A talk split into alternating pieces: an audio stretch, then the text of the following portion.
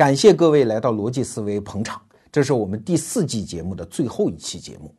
说到第四季节目呢，我其实挺惭愧的啊，因为我自己知道状态有点小猫钓鱼。二零一六年六七月份，我因为生孩子请了两个月产假，八期节目都是请朋友来代班。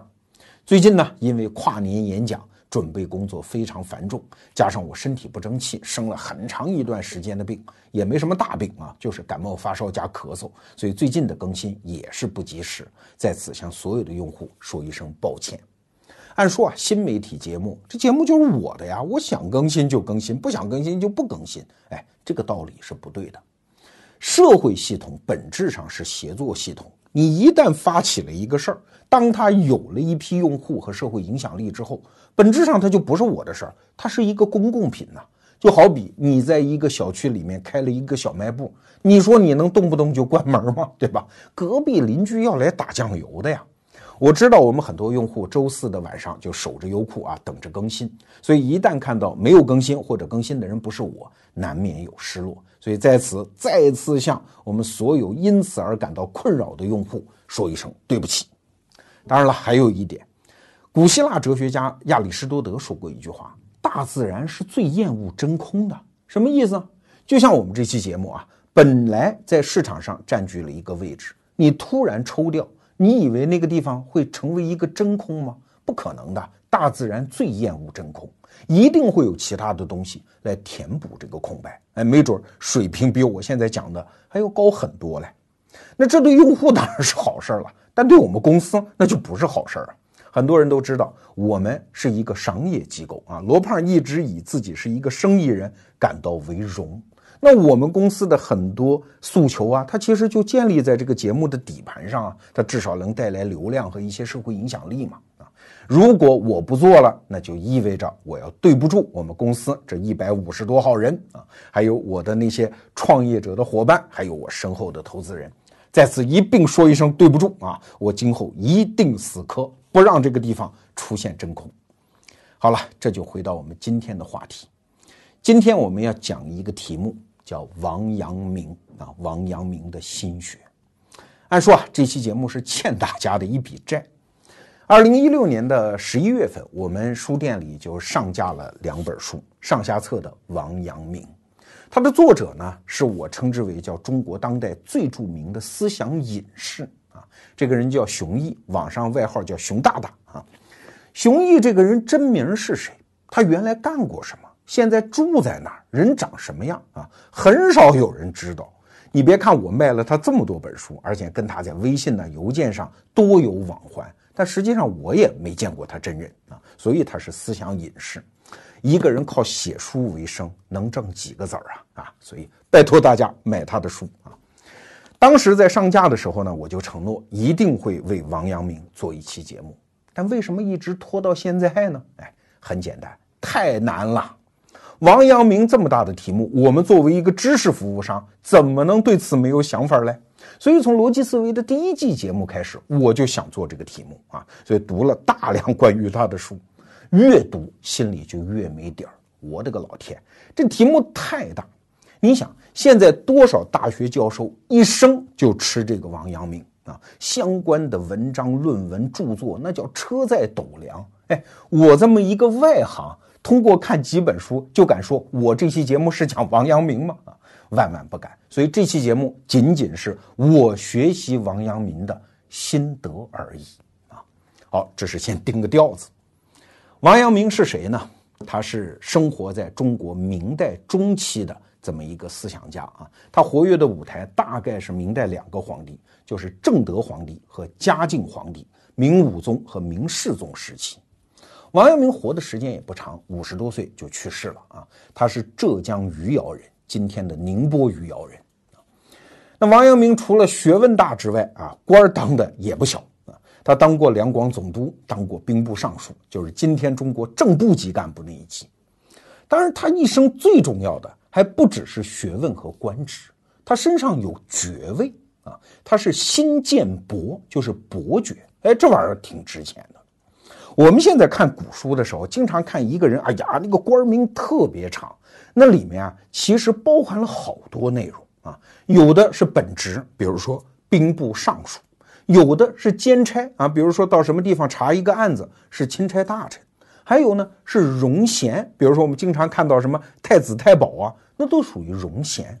但是最难得的是什么？是爵位，因为在所有这一大串官职里面，只有爵位是可以传给儿子的，是能世袭的。我们知道中国古代的爵位粗略的分啊，基本上就是公侯伯子男这五级。那王阳明呢，叫新建伯，是伯爵啊。那你说这官不大呀？公侯伯子男，这不是第三等吗？嘿嘿，特别值钱。因为爵位是和功劳对应的，你学问再大，名声再好没有用。中国历史上很著名的公案叫李广难封，李广呢还了得，汉武帝时期的名将，对吧？不叫胡马度阴山，是这么一位人。但是就因为他在世的时候各种凑巧的原因，他就是没达到朝廷公布的封侯的硬杠杠，所以他临到死也没有封到侯爵。唐代很多文人都替李广叫屈了，但是你真熟悉汉代历史的时候，你会发现李广一点都不冤，他就是没达到标准啊。这个故事以后有机会跟大家讲。公侯伯子男一共五级，最高级的公爵那就是一块肉，掉出来给你们看看的，很难封得到啊。要封，除非你有特别的渊源，比如说孔子的后裔嫡长子，一般封叫衍圣公。就是繁衍了圣人的血脉嘛，这是巨大的功劳，封一个公爵。再比如说，清代你要是女儿当了皇后，哎，封一个公爵叫承恩公，就是承接皇家的恩情啊。另外，你生女儿当皇后，对江山社稷有功。剩下的人想凭军功封公爵，太难太难了，尤其在清代，汉人很少。那王阳明凭什么封了这么一个伯爵呢？哎，因为有军功啊。他平定了宁王朱宸濠的叛乱，这个故事很复杂啊，大家有兴趣随便买本书都能够看到非常精彩的表述。王阳明因为这样的一个伯爵，所以成为中国历史上非常罕见的一个人。有一个说法吗？叫中国历史一共两个半完人，第一个孔子，那就没什么话说了；第二个王阳明，完人呐，完美的人呐，剩下半个那叫曾国藩。当然，这个说法是为了打压曾国藩的，但由此可知，王阳明的地位从哪儿来？你光说你学问大啊，写了多少书，讲了多少学没有用，后世的人看不懂啊。朱熹学问大不大？他怎么没有王阳明今天的地位嘞？对，因为你只是思想家嘛。如果你的思想又能够用于你在现实世界当中建立功业，对我们这代人意味着什么？成功学啊！就是你自己的内心变化可以直接兑换为现实的利益和功勋啊，能够建功立业，我们当然想学了。这就是王阳明为什么现在在图书市场上、影视市场上那么成功的一个原因。他是一个大 IP 呀。这套书我们上架之后啊，一直就卖得很好，很多人我估计都想从中学到成功学。哎呀，但是我这张乌鸦嘴呢？得说句实话啊，学不到，为啥？因为王阳明的心学说下大天来，它是儒学，它是儒学的一个分支啊。你要搞清楚了儒学是什么东西，你就不会想从他身上得到成功学了。哎呀，这个篓子是越捅越大呀！我又扯出一个比天还大的话题，啥叫儒学呢？我们在谈论儒学的时候，到底在谈论些什么呢？一个绵延了两千多年的思想传统，内部是不断的流变的，它缺乏一个稳定的内涵。所以，我们要想从内部读那些儒家的经典来了解什么是儒学，那基本是办不到。尤其是我们这些外行啊，你看，孔子之前就有儒家，孔子对他进行了大刀阔斧的改造，所以这本身就不一样。那到了汉代呢，儒学和皇权又结合在一起，罢黜百家，独尊儒术。所以汉代的儒学是一个独立的系统。汉代之后，魏晋南北朝加上唐朝，儒学其实是一个衰落期。因为唐朝的皇帝觉得我姓李啊，你看那个老子也姓李啊，所以唐朝的国教是道教啊。儒生在唐朝里面其实没有那么高的地位。那儒学的复兴一直到宋代才开始，这就是宋明理学啊，这又是一个独立的系统。到清末呢，因为科举制的废除，儒生缺乏了上升之阶，所以到民国的时候又出现新儒家，直到今天啊，还有人称之为我是儒家。对，这又是一派新的理论啊。他们内部自称是有一个道统在了，但是本质上都不是一回事儿，所以从内部没法说清楚啥叫儒学。那有没有办法三言两语我们把这个词儿说清楚？也有办法。第一个办法。就是你看一个思想，它在和什么东西对话啊？读思想史这个事儿比较难，就因为这个，很多人觉得思想史就是片言之句啊，就是那些篇章啊，那些格言啊，你读来读去读不懂，为啥？因为你抽离了一个环境，这些话是对谁说的？是跟谁在对话？跟谁在吵架？这个东西一旦抽离，就有点像我们看探戈舞啊，你突然把其中一个舞伴给劈掉了，剩下一个人，那姿势肯定挺难看的嘛，一点美感都没有。这就是思想史为什么难读的原因。儒学跟谁在对话？孔子跟谁在对话？礼崩乐坏嘛，乱臣贼子嘛，他是要恢复一套礼法系统，来恢复当时社会的安定啊。那孟子跟谁在对话呢？哎，孔子讲仁和孝，对吧？那孟子就加了一个字儿义呀，仁义呀，对吧？孟子你翻开来看，他动不动跟什么梁惠王对个话，跟齐宣王对个话。对，孟子这一辈子，老头带着自己的学生到处找那些当权者在对话。那后来的儒生，他们的对话对象就这么确定下来了，他是一直跟最高权力在对话啊。我们这一代人了解儒家啊，往往有一个误解，觉得哎呦，这不就是封建统治的那个工具吗？是麻痹老百姓思想的工具吗？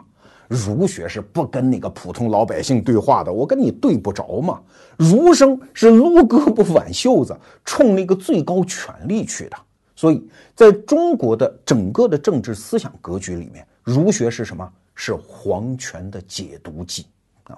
我们以前节目多次讲过，中国的那个皇权最后被打造的极其强大。如果没有世世代代的儒生不计生死啊，叫文死谏，武死战嘛，冲上去掐住皇上的脖子，拉住皇上的袖子，你不能干坏事儿，你得按我们说的来。一代一代的老头冲上去，中国的皇权会恶劣的多得多啊。当然，到了民国之后，因为皇权不在了，所以儒家看的好奇怪，你们到底在说些什么？对一对双人舞没了舞伴，没法看啊，是这个原因。那我们观察儒学的第二个角度，就是它最终产生的成果是什么？哎，这个方面有很多说法啊。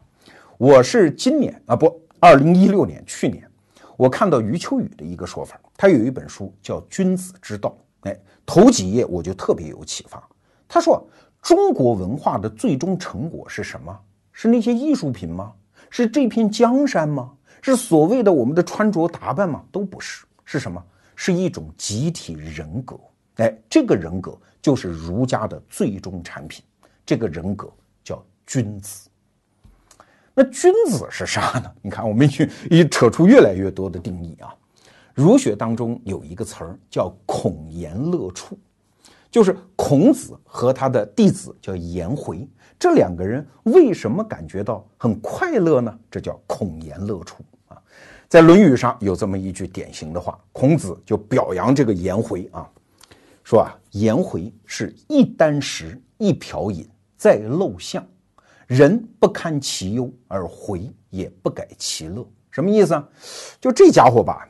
你看破不破衣拉撒的啊，整天就弄个小瓢在那儿，在陋巷里面待着啊，晒晒太阳，抓抓虱子，一点钱也没有。但是这个人呢，他过得还挺快乐。别人觉得，哎呀，不堪其忧，你怎么能过得这么惨呢？啊，但是他自己觉得很快乐，这就叫孔颜乐处啊。孔颜乐处是一种君子人格的境界。说到这儿，你可能有点明白我想说什么了。对，成功学跟儒家。搭不上一毛钱的关系，因为儒家追求的根本就不是那个成功。我们上中学的时候都读过孟子的一些语录啊，比如说孟子见梁惠王，梁惠王就问呐：“叟老头啊，不远千里而来，亦将有利于吴国乎？啊，你有什么好处啊？把兜里的东西掏出来。”孟子说：“哎，王何必约利？不要跟我讲那些利益的东西，仁义而已矣。”我这兜里啊就两样东西，一个是仁，一个是义，谁跟你讲利益啊？成功学在我这儿要不到的。所以孟子的学说里面有什么？威武不能屈啊，贫贱不能移呀，富贵不能淫呐。所以你看，富贵、威武这些东西，它是儒家的对立面，好不好？你从儒家这根大树上想往上爬，找到怎么发财、怎么当官、怎么成功，门儿也没有。他修习的是一种人格啊。所以孟子讲：“虽千万人，吾往矣。”什么意思啊？就是你们都不同意我，都迫害我，我再困顿、再穷苦，对不起，我要去啊。这是唐僧啊，对吧？你们猴子、猪，你们都不去，我要去。天竺啊，再苦再难也要去。那你上哪儿找成功学去呢？当然了，话也说回来，你说这儒学一点不能当成功学用呢，也不对啊。为啥？因为儒家自己有一个逻辑缺陷啊。这不是我在这信口雌黄啊，有很多书都在这么讲。什么缺陷呢？就是他老想。不自觉地把自己打扮成成功学，这个孽是他自己造的啊！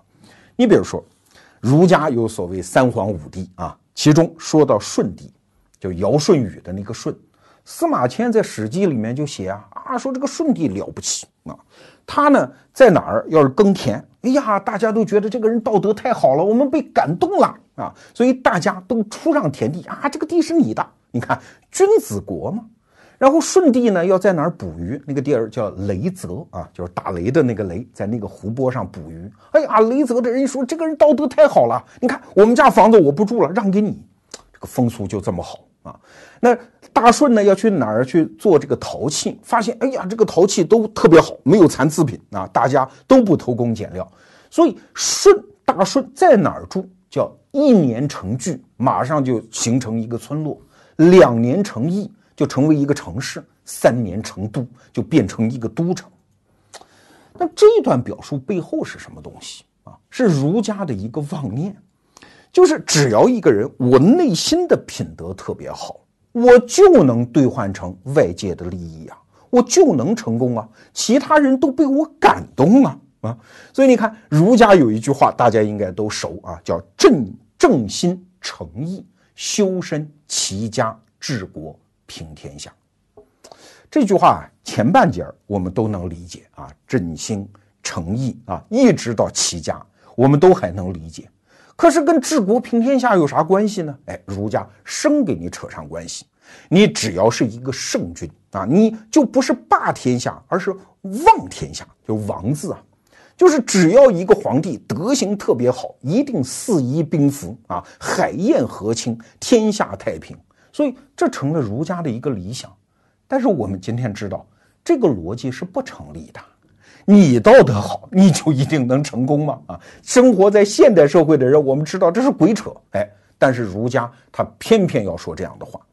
我们就拿孟子来说，他见到梁惠王，梁惠王说：“你有什么有利于我呀？我这好吃好喝的招待着，你说我兜里只有仁义。”那孟子接下去就得讲啊，你看你有仁义是吧？老百姓都拥护你。那别的国君呢不仁义啊？那老百姓都不支持他。你一跟他打仗，哎，你就容易赢啊，对不对？你看，孟子自己讲我只追求仁义，但是他在说服人的时候，又不得不掏出一套成功学来，这是儒家的内部的逻辑缺憾。那我们刚才说了半天成功学不靠谱，但是也不一定。你说是不是这个仁义？一个人道德高尚啊，一个人有宗教情怀，他跟成功就一毛钱关系也没有呢？也不一定啊。这个话又得翻过来说，其实成功有的时候就取决于信心啊。只要你特别相信一件事，然后就按照这个方向做，哎，没准就能做成哦。尤其是今天这个商业社会，我们都知道，那一个人谈一套商业理论。对还是不对啊？鬼知道你对还是不对啊？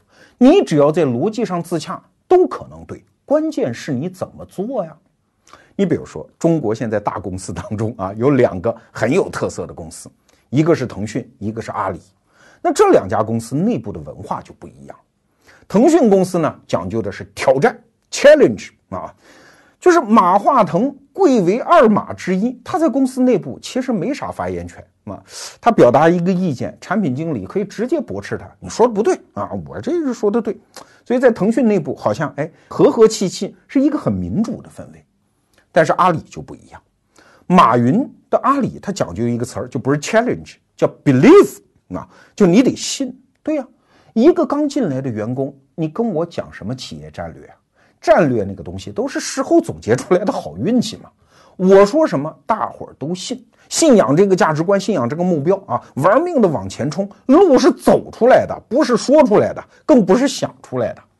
所以马云，我私下就听他讲过这么一段话，说什么叫领导力？领导力就是你周围的人都盲目的相信这个主导人、这个创始人、这个团队、这个组织，就会特别有力量。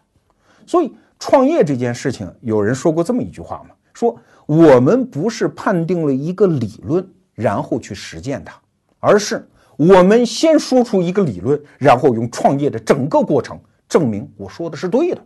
哎，你看，所以信心这件事情本质上在成功路上就很重要啊啊！在这儿我可以给大家说个段子啊，这也是一个心灵鸡汤了，是熊毅这本书里写的，说有一个喇嘛啊，他有一天呢夜里走山路。在一个就穷到兔子都不拉屎的地方，哎，突然看见有一户人家，这个人家呀，哎呀，大放光芒，在夜里，怎么会有这样的光芒呢？喇嘛说，一定是有得道高人在里面啊，然后就进去看，哦，没有得道高人，是一个守寡多年的老太婆。这个老太婆呢，在年轻的时候，有人教给她念六字大明咒，就是我们今天熟悉的啊，嗡嘛呢叭咪吽。这个“轰”字啊，是口字边加一个牛马的“牛”。当年教老太婆念咒的人，可能文化水平不高啊，教成了个“牛”字。他一直是在念“嗡嘛呢叭咪牛”啊。那这个喇嘛进去就说：“啊，念的不错，但是有错别字，来，我教你正确的发音。这事儿念‘轰’，然后就走了。可是过了多少天呢？这喇嘛还是走夜路，又回到这个村庄，一看老太婆还在那儿念。”但是房屋周围的光芒就没有了，这个道理很好理解啊。老太婆这么念，信心坚定的念了三十年，但是突然知道哦，原来错了，于是信心出现了裂缝，那那种愿力当然就没有了，光芒就收掉了。喇嘛当时就知道自己做错事儿了，于是推门进去跟老太婆说：“嘿，上次我来只是为了测一测你的信心啊，现在我坦白的告诉你。”你并没有念错，这也是昧着良心说啊，你就念牛挺好的，然后就走了。再一回头看，哎，这个房子又开始大放光芒。那这件事儿信不信，您自个看着办啊。至少它说明了一件事儿：信心不仅是我们通向成功的必由之路，它即使不成功，它可以让我们内心充满了安定感和幸福感呀。哎，这是我们人这个物种最深最深的人性。人是什么？人是一种具有超强的模式化能力的动物啊，就是一堆乱七八糟世界万象，我们就有本事给它抽象出简单的原则和规律。不管这个规律靠谱不靠谱，我们一定要赖以生存。你看，古人面对漫天的星斗，他又没有射电望远镜，对吧？又没有伽利略，后来的爱因斯坦，怎么办？他也有办法把它模式化嘛。哎，这个像什么？那个像什么？这不就是十二星座吗？一直到今天，一个小姑娘出门上班，早上她要查一查的。今天我这个星座是什么运势嘞？你说她迷信吗？不一定，她只是获得一个内心的安定感，带着一个确定性出门，她这一天会过得比较舒服，仅此而已。所以啊，人性当中有两个基本的诉求：第一叫意义，第二叫规范。就是我为啥活呀？那为了这个目标，我应该怎么活呀？这两个东西一有，幸福感油然而生。所以很多人批判宗教，这不对那不对，什么神神鬼鬼。但是宗教其实是人性的反应哦，它就是提供了这两个必需品嘛。你看，修个来生吧，怎么修？按我的一套宗教仪轨啊，你就可以修到来生啊。这个东西有就比没有强，再荒谬也比一个人在漫无目的的人生当中。独自行走要强得多。好了，我们说了半天儒学是什么啊？其实我就想表达两个观点：第一，儒学本质上是追求一种人格成果，跟现世的功利没有什么关系。所以找儒学要成功学，问道于盲啊，你走错路了。但是反过来说呢，如果你对一套理论抱有坚定的信心，哎，真的走到了成功那一步，也没什么奇怪的。哈哈。所以，呃，是不是成功学，您自己看着办。哎呀，你看我们这一期节目啊，讲王阳明讲了快三十分钟了，还没提心学到底是什么嘞？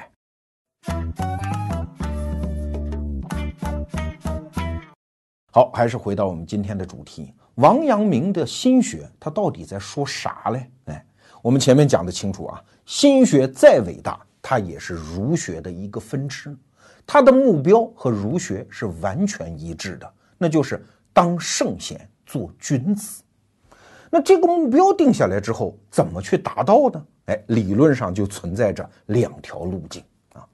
第一条路径呢，我们很熟悉了，就是高考嘛。大学在那儿，分数线在那儿，怎么办？从上学开始认第一个字儿，听老师的话，向优秀的同学学习，认真做每一次作业，考每一次试，错了就改，积累到一定的时间，大学你就考取了。中国古代的儒生一样啊，想当圣贤，首先把圣贤书先读好啊，每一个字句到底是啥意思，考据明白。像汉代的儒生，主要就是干这个活啊。另外呢，就是找人格榜样啊，孔子至圣先师啊，向他学啊，还有他手下的那些徒弟们，什么颜回啊，向他学。另外呢，就是盯住自己日常的一言一行，行动坐卧。用君子和圣贤的标准来要求自己，知错就改。那积累到一定的时间，我可不就是个圣贤吗？这条路径我们是比较熟悉的啊。事实上，我们也就是这么一直成长过来的。这个路径的本质叫向外求啊，就是利用各种各样我们生命当中遇到的东西，不断的像雕刻刀一样雕刻自己，最后达成那个人格目标。但是你觉得吗？还有第二条路径啊，就是向内求啊。王阳明就是这么想的。孔子是圣贤，我不是吗？他是人，我也是人呢。凭什么他是圣贤，我不是嘞？哎，区别就在于我本来也是个圣贤，但是我的心灵呢，被各种乌七八糟的东西给污染了嘛。用佛家的话来说啊，叫贪嗔痴慢疑这些东西包裹了、污染了我的心灵，所以啊。我不必在外面读什么圣贤书啊，天天注意自己一言一行，那些都是向外的，没用的。你看那些人读圣贤书啊，最后还考取进士，甚至考取状元。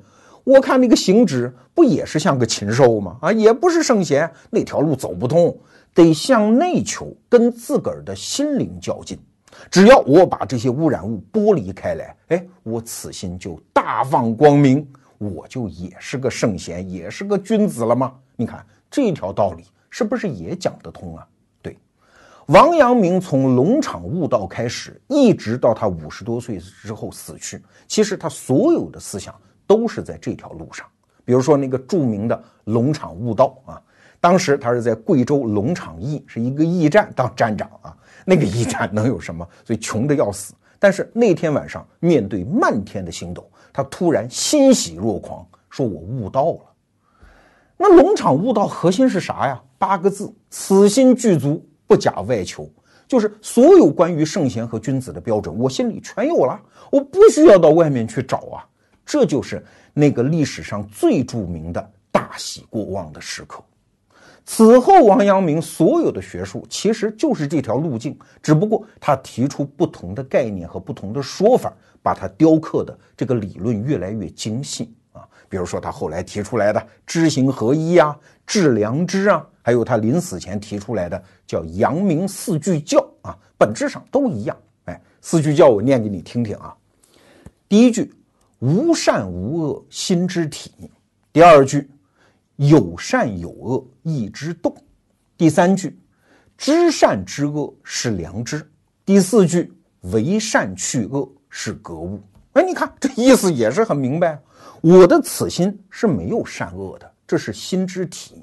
但是，一旦我跟世界接触，这个意念一动，马上就出现了善恶之分啊，好的念头和坏的念头都开始有了。但是我心里有一把刀啊，这个刀叫良知，对吧？我用这个良知去判明这些善恶，然后呢，就是格物致知了，最后为善去恶，让自己成为一个道德上的完人，一个圣贤，一个君子，就是这么回事儿啊。那你说心学就这么简单？对呀，就这么简单。但是你可千万不能小看它。据我所知啊，所有就是对世道人心有起码的智慧的人，他的人生当中都会有这么一个叫王阳明时刻啊，就是他突然意识到，哦，我要想过得更好，我要达到更高的人格和事业目标，那不是向外求啊，我要向内求，就是一切的根源，甭管是困难还是呃自己的不如意，根源都在于我自己。我自曝家丑啊！我人生当中的第一个王阳明时刻是发生在我大学三年级期间。当时啊，我也忘了具体什么原因，反正跟几个同学呢关系闹得有点僵。然后我的一个老师在旁边观察，看在眼内，就跟我说了这么一段话：说胖子，你别觉得自己什么都对啊，你为人也还行，也乐于助人，然后呢，呃，也没害过大家，那为什么关系不好呢？我告诉你。是因为你没有发自内心的尊重人，所以才闹到今天的结果。你看这话好像是很简单啊，但是听在大学三年级的罗胖的耳朵里，那叫晨钟暮鼓啊，那叫如闻雷劈啊。因为我长到十几岁、快二十岁的时候，一直觉得，哎呀，我要过更好的生活，就是要考更好的大学，获得更好的分数。竞争掉、PK 掉别的人啊！我跟其他人打交道，我只需要有礼貌就可以了。发自内心在自己身上找根源这件事情，到那个之前没有想过，可能听说过这样的理论，但是真的体察到自己的内心，那是第一次。所以我当时是捏呆呆的愣在当场啊！所从这个理路开始出发，你才能谈得上你的心智的成长。所以吴伯凡老师经常讲一句话，说从远方过来一个人，那是个人吗？不是，那是一个认知模式。一个人的本质就在于他的认知模式，他跟世界的关系是跟他理解是这个世界的方式是有关的，和他占有的资源是没什么关系的。你看，这就是心学的认知世界的理路。我们可以再打一个比方，比如说雕塑作品啊，它到底是怎么来的呢？有的人认为，这不就是用泥巴一点一点堆出来的吗？我心中想象一个样子，然后哪儿多了去掉，哪儿少了补上，最后雕成艺术品，这就是向外求啊。可是，在雕塑艺术史上有这么一派说法，说那个至美的东西，那个艺术品本来就存在啊，上天已经把它搁在那儿了，搁在一个大理石里面。我作为艺术家，只是需要根据上天的指引。和 calling 啊，就是那个号召，把那个多余的东西一点一点去掉，这就是艺术品的来历。哎，你看这两条道路是不是都通啊？但是请注意，这两条道路在思想史上引发的结果是不一样的。王阳明的心学为什么在当时就受到那么多人的追捧啊？后世那么多的仰慕者啊？哎，因为它是中国历史上一次伟大的思想解放运动。我这么用词儿一点都没过分啊，因为你对比西方，马上就明白了。西方思想史上最著名的解放运动是啥？宗教改革。宗教改革不是让你不信上帝，而是换一个方法信呢。一五一七年，马丁路德就提出来，我们每个人都可以通过阅读圣经，直接和上帝沟通，因为这是纯粹的精神性的信仰活动。我不需要通过什么教皇啊、罗马教廷这个中介吗？教皇在拉丁文里叫 Papa，就是爸爸的意思啊。哦，我信个啥，还用爸爸来指点我、规定我吗？你们搞出那么多复杂的宗教仪轨，收那么重的宗教税，还卖什么赎罪券？而且罗马教廷的一帮人，你们的私生活我们都看在眼里，一塌糊涂啊，遍地都是私生子啊。你们这些人还给我们在上帝之间当中介啊？呸！还是我自个儿来吧。所以你看，这也是一个向外求转向向内求。王阳明当时遇到的情况几乎是一模一样哦，称儒家的圣贤，非要读你们那些书，考你们那些试，遵从你们的那些礼仪。哎，那圣贤不圣贤是你们说了算。哎，你们这帮老头是圣贤吗？瞧你们那些样子啊，大量的都是人面兽心。得了呗，还是我自己来？我向内心求就可以当圣贤。所以在王阳明所有的故事当中，有一个很著名的啊，就是他少年时代读书，老师就问他：“哎，你为什么读圣贤书啊？”王阳明说：“当圣贤啊。”老师说：“你疯了吧你啊！读书是为了当官儿，是为了出世，像跟你爸一样去中状元啊！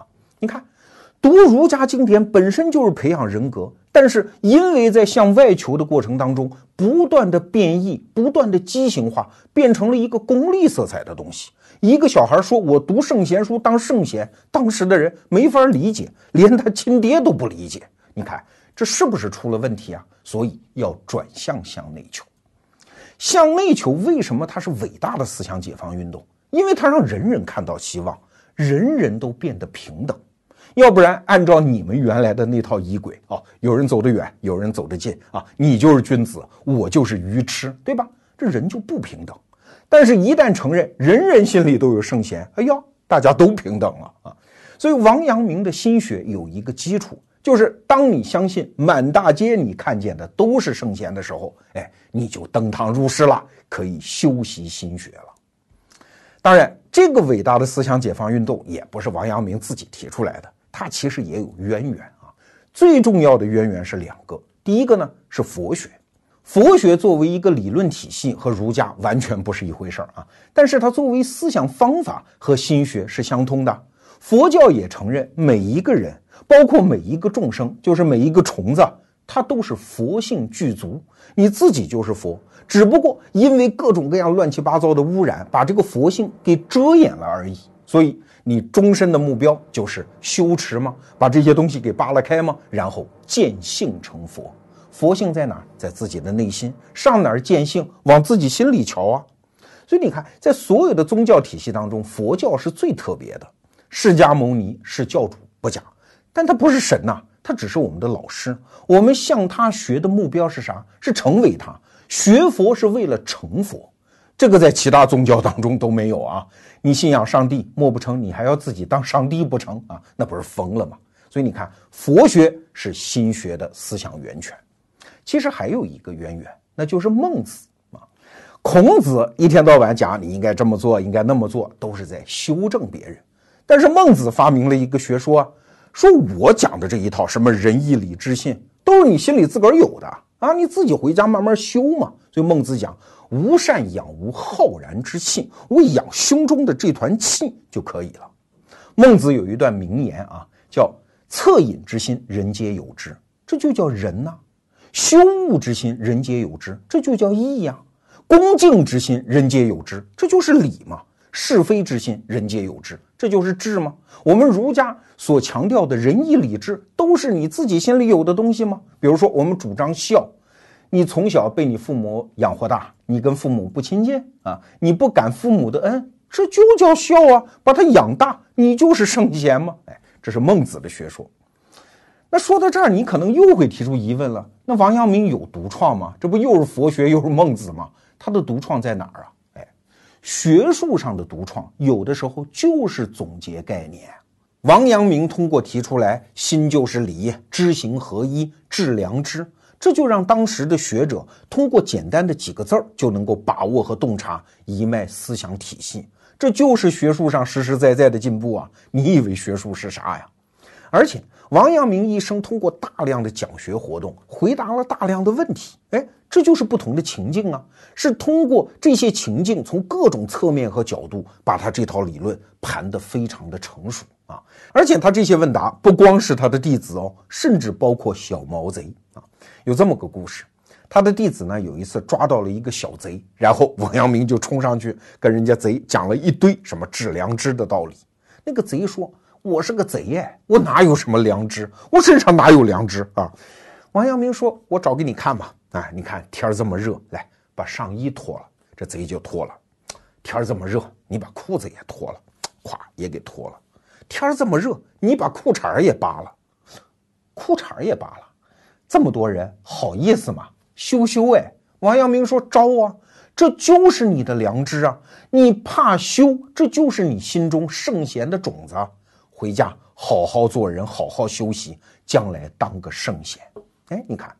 每个人都能在心学当中找到自己人格向上攀援的那个可能性，这个心学能不伟大吗？当然，你说心学有啥问题呢？有问题，就是它没了标准。你的心和我的心它不一样，我们俩没法互相质疑、互相否定啊。所以王阳明临死的时候，弟子就问他：“老师有什么话要留下来吗？”他说：“此心光明，夫复何言？”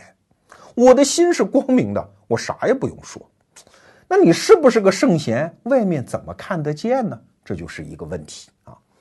你看王阳明死了之后，他的弟子都是听过他讲学的人啊，马上就分裂，叫四门七派啊，分成一大堆派别，吵得一塌糊涂。到底哪个代表根正苗红的心学呢？谁都不知道啊。所以今天罗胖在这儿讲心学，谁也不用反对啊，这是我的心，我的体察，跟你有什么关系？你怎么反驳我呢？这就是心学的问题啊！为了说明这一点啊，我们再举两个小故事。这是北宋两个大的理学家的故事啊，兄弟俩，哥哥呢叫程颢，弟弟叫程颐。这两个人学问都很大，名声都很好啊。有一天呢，有人请他们兄弟俩吃饭，饭间呢就找来一些舞女，三陪嘛啊，陪他们俩。程颐那道学先生，嗯，这不能要啊。程颢呢无所谓啊，一把搂过来，可能抹撒抹撒，搂搂抱抱，这些事儿都有啊。回家之后，这个程颐就气得要死啊！你不是要当圣贤吗？哎哥，你怎么能对女色是这副嘴脸呢？程浩说：“你说啥呢？哦，说昨天那个女人是吧？嗨，当时来了，逢场作戏，应对一下，然后就放下了。我心里没有那个女色呀。”你看，从昨天到今天，那个女人一直装在你心里，你自己没放下。程颐觉得确实我的修行不到我哥哥啊，这是一件事儿。还有一件事儿呢，程颐就是前面讲的那个老古板的先生啊，后来当了皇上的老师。皇上那个时候岁数比较小，春天嘛就到御花园里去玩儿。哎，一看那个柳条啊开始发芽了，哎，皇上觉得很好啊，满园春色，就折了一根柳条。哎，程颐说：“这怎么可以啊？你身为一个君主，是要当圣君的。你看春天万物生机勃发，你作为一个圣君，怎么能够摧折生气呢？折这根柳条啊，这个不应该。脸拉的老长，那皇帝当然就不高兴。一个小孩嘛，玩一玩折一根柳条，你至于发那么大的火吗？哎，然后一生气，把柳条一扔，就回宫里了。”后来很多人都批评这个程颐啊，说你实在是对皇帝太苛刻了，哪有这么教人的呢？不喜欢你们儒家的老先生，就是因为你们这种人。哎，你看这两个故事说完之后，我不知道你咂摸出一点什么啊？如果一个人他要当圣贤，按照程颐的这个当法啊，实在是有点不近人情，但是好执行啊。就是平时我对女色，哎，拒之千里。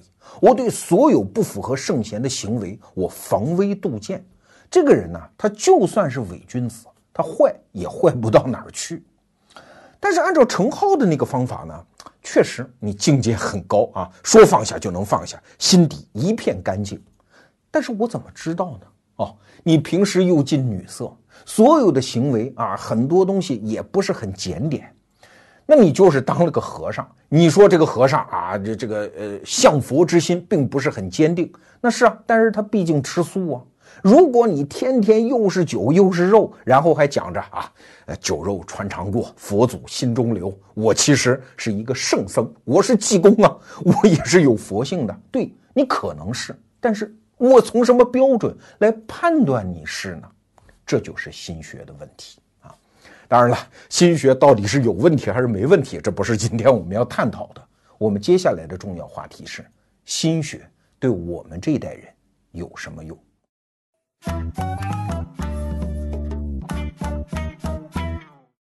那节目的最后这点时间，我们就来聊聊心学对我们这一代人有什么用。恕我直言啊，接下来的这段话可能不大中听，也不见得符合政治正确。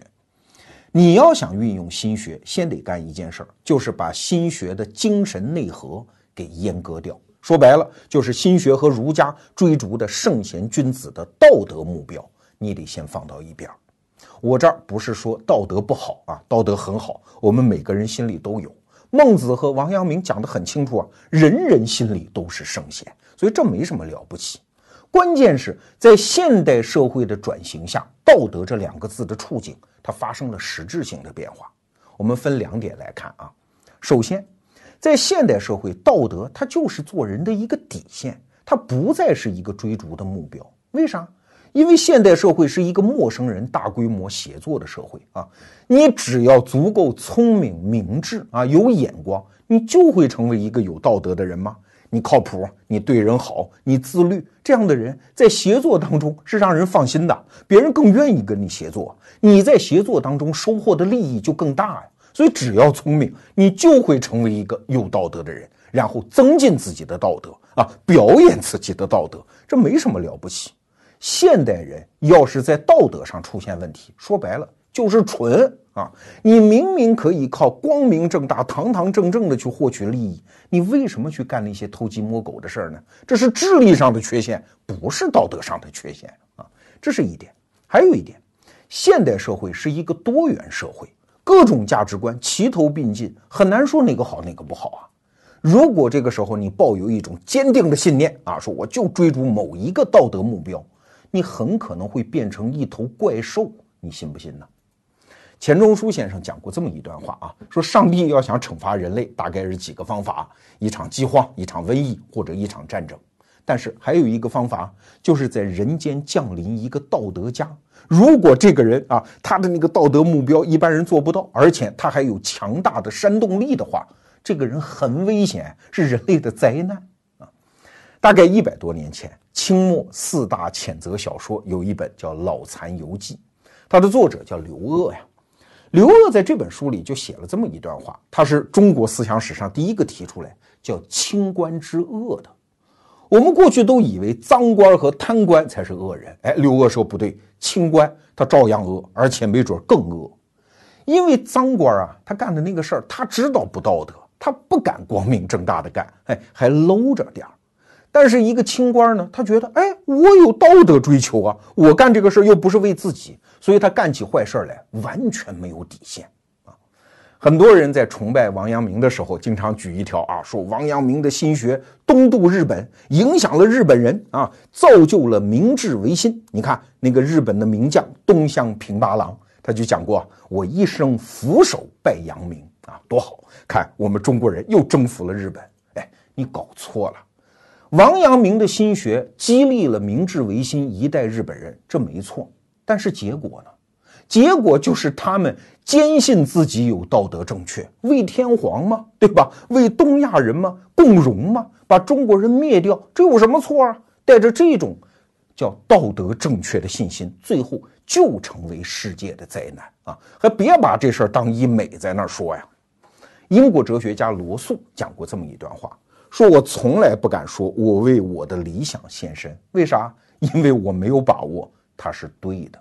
对，在这个现代社会，追逐单一的道德目标非常可怕。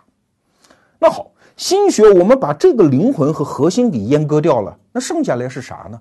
是一个非常重要的思想方法论啊！我曾经讲过，我也听很多高人讲过，在互联网时代的前方。心学将是一种显学，它会大放异彩。这指的不是道德这一个侧面啊，而是他由外向内追逐自己提升的这个思想方法。比如说，王阳明思想当中有一个很重要的概念，叫知行合一。哎，请问这四个字儿它到底是什么意思？很多人做浅表的理解啊，说既然认知到了，就应该能做到。你知道抽烟有害健康，就应该戒烟吗？知道好好学习有未来，放了学赶紧回来做作业啊！这叫知行合一。这个理解也不能说错，但是确实太浅了。更深一层的理解呢，知行合一这四个字，它所有的着眼点和立足点都是我们的自身，是我们的这颗心，这就是心学的道理啊。首先，你要提升自己的认知，来驱动更正确的行为。比如说啊，投资，行很简单，签个字儿，那钱就花出去了。但是你知道什么项目能投资，将来能涨，这个知是极难提升的。这叫以更高的知来驱动正确的行。反过来呢，所有的行的目的都是要提升自己的知。提升知这件事情啊，其实特别特别难啊！你别觉得一句话，嗯，我看到了，点赞，说的不错，这就叫知啊！一个格言我能背下来，这就叫知；一番道理我能讲出来，我能写纸上，这就叫知。不对啊！我举个例子你就明白了。比如说，我有一个朋友，一女孩啊，有一天跟她妈去一个五星级酒店，在大堂里呢，就看见一个姑娘在那儿弹钢琴，弹得特别的动听。他妈就很羡慕，说：“你看，小时候你就不听我的话吧，好好弹钢琴，今天也能是这个水平。”他女儿就反驳啊，说：“对，小时候我要听你的，天天弹钢琴，今天我就坐在这儿弹钢琴啊，一天晚上挣一两百块钱，我就买不起身上这个 LV 包喽。”哎，你看这一段对话，其实暴露了很多中国家长对于孩子学音乐这个事，他的那个认知啊，其实是不清楚的。你要是问他孩子热爱音乐好不好？他说当然好啊，学音乐陶冶情操，将来啊多么的端庄，多么的上流社会啊！可是你接着追问他，要孩子热爱音乐，这辈子就打算献身音乐，这辈子以钢琴为职业，好不好啊？你放心啊，绝大多数中国家长一定会觉得，哎呀，天都要塌了，这孩子怎么好上这一口啊？啊，弹钢琴一代人往往只出一个，你连房子都买不起。又会上去拦着，哎，那我就要问你喽，孩子热爱音乐好不好？这个知你到底是怎么认知的？嘿嘿，你会发现他说不清楚了。有一个著名的段子是这么说的嘛：父亲问孩子，来说说将来的志向。孩子说：“嗯，我长大了要追逐金钱和美女。”父亲啪一个嘴巴就打上去，重新说。孩子只好哭丧着个脸说：“啊，将来长大了我要追逐事业和爱情。”父亲伸了大拇指，哎，你看这玩意儿在形上是一回事儿哎，但是在父亲的脑子里分裂成两个认知，他觉得一个对一个错，自己就是个糊涂蛋呐啊！那为什么从知到行中间有这么宽的一道沟呢？哎，因为行是面对最具体的选择的，选择关头极难极难啊！我们再举几个例子，比如说一个人心中怀有诗意和远方，对不对啊？当然对，一个人勤奋工作，对不对啊？当然对，这就是两句话在脑子里没有什么用。你一直到面对具体的选择，就是星期天你到底是出去旅游，还是在公司主动加班？这个选择做出来，才证明你的知到底是什么样。平时你自己都不清楚啊！你孝敬母亲，对不对？对老婆好，对不对？好像都对。只有当他们同时掉到河里，你选择先救谁，这才叫真知。平时说再多的孝顺，再多的对老婆好都没有用。当然，这个问题对中国男人来说实在是太残忍了。再举一个例子啊，二零一六年中秋节前期啊，阿里巴巴有几个程序员是负责安全事务的，他们居然做了一个小程序，在公司的网站上抢月饼啊。当然，抢到的只是购买月饼的那个资格，将来还是要花钱买的。就这么一个小事儿，后来被发现出来之后啊，公司居然把他给开除了，网上就吵得一塌糊涂啊。一派人说：“哎呀，程序员干这种事儿非常的聪明嘛，用技术来获得优势，这是黑客精神嘛，多好。”还有一派认知就认为：“哎，这种管安全的程序员投机取巧、耍小聪明，这件事情万万不能纵容，一定要开除。”你看，两个认知似乎都有它的道理基础哦。好。这个难题放到阿里巴巴公司高管的面前，他怎么选择呢？这背后才考教你公司的价值观和真正的认知啊！平常那些道理吵来吵去是没有用的。哎，关于这件事儿，吴军老师在他的得到专栏叫《硅谷来信》里面专门写了一篇文章，那个认知水平就很高了。当然，阅读吴军老师的专栏文章是要花钱的，一年一百九十九啊！欢迎大家订阅。那今天呢，我把这篇文章就转移到逻辑思维的订阅专栏里，也在得到里面啊。我刚才讲四年才卖你一块钱，供你参考。当然，回到问题的核心，为什么知行合一对我们这代人来说特别难？刚才我们讲从知到行当中有条沟叫选择，我们这代人就是选择太多了嘛。原来选择少的时候。你的那个认知分裂还不大容易看得出来啊！现在分分钟就面对大量的选择，看起来是好事儿，但是它在撕裂我们的认知啊。每一个选择背后都有道理啊，那个认知似乎都是对的，哎，但是一旦面临选择的时候，他们就开始打群架。比如说一个下午的时间，你可以自由选啊，你可以看电影、打游戏、跟朋友聊天、去胡吃海塞、去做一份工作、去读一本书、去请教一个高人。所有的选择背后全有道理。打游戏不见得错，跟高人聊天不见得一定不浪费时间啊。好，现在就让你选啊。如果你的认知没有达到一定的水平，难死你！我们创业者也是这样，一个小时的时间，你到底是选择我研究产品，还是去读书，还是做具体的业务，还是跟公司的骨干员工聊个天儿，还是自己找个地方去想战略，还是出门去跟人做一个商务谈判？所有的选择都基于你的高度的认知，认知达不到，你所有的选择一定是错的。我们这一代人面对的时代，其实是一个总进程当中的一段这个总进程是什么？一百多年前，马克思就把话已经讲明白了啊，叫一切坚固的东西都在烟消云散，一切神圣的东西都将被亵渎。原来选择少的时候，我们还可以靠着什么血缘关系呀，什么社会层级呀，哎，这些确定的东西摸着往前走。但是，当一切都要烟消云散的时候，除了自己这颗心、自己的良知、自己的认知升级，我们还有什么能靠得住的呢？这就是王阳明的心学对我们这代人提出的重大命题。好了，今天的节目也就说成这样了。这是我们逻辑思维第四季节目的最后一期。那第五季节目呢？等过完春节，开年见。当然，我们一定会改版了啊！因为过去四年，我往往是做大量的准备，给大家一个确定的结论。但是，按照王阳明的心学，我也得不断认知升级啊！我们的用户的成长也许比我还快。所以，第五季节目到底怎么改，我没有想好。但是，总原则就是，我会把自己的认知升级和终身学习的过程呈现在大家面前。好，祝大家春节好！